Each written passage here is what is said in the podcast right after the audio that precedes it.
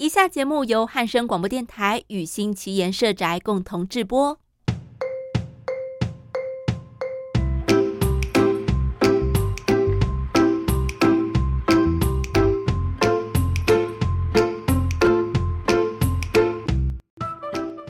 上周太忙碌了，没办法跟 Dave 约课，结果他今天就问我，为什么在营区不能跟他试训啊？营区里相机、蓝牙全都不能使用啊，手机还要安装 MDM 呢。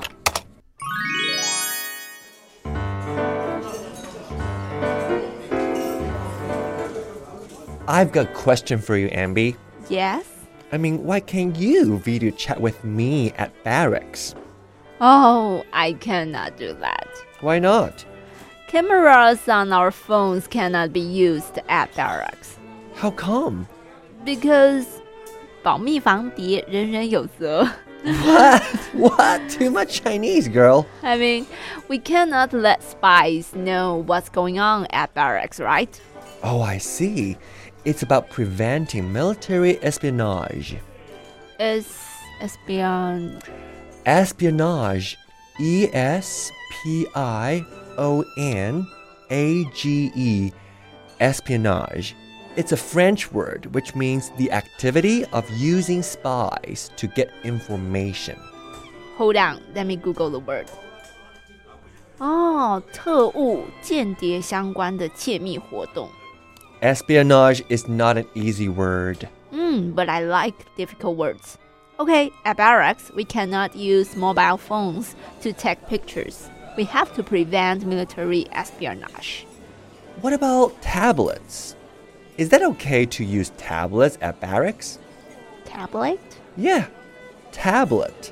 Tablet, T A B L E T，嗯，不是一片一片的那个药锭的意思吗？就是像胃药啊。 Yes, yes, yes, yes. y- Yao. I know this Chinese word yao means medicine, right? Good job, Dave. So tablet means a small piece of medicine, and I can tell you already knew this word. I did. Great. And tablet also means a thin, flat piece of computer. A piece of computer，一片电脑啊，平板呐、 Okay, so the cameras of tablets, smartphones, and even computers cannot be used at barracks. Yes, But how does this happen? We've got MDM at barracks. MDM? Hmm, it stands for Mobile Device Management. What can MDM do for us? Mm, so, as long as you are at barracks, you need to download MDM and turn it on. Oh, I got it. MDM will lock my camera on my phone. Right, not just camera. You can't use GPS either. So, when I go jogging at barracks, I even don't know how long I run. Oh no. Mm, I can't use wireless earbuds to listen to podcasts either. You mean when MDM is on, you cannot use Bluetooth? Bluetooth? How do you spell it? Oh, Bluetooth. Blue, the color blue, right? The blue sky. And tooth. T O O T H. Tooth. 哦、b l u e t o o t h 蓝牙吗？ 哦，很酷诶 b l u e t o o t h 蓝色的牙齿，很好理解。Mmm. MDM sounds like a good solution. Yes, indeed.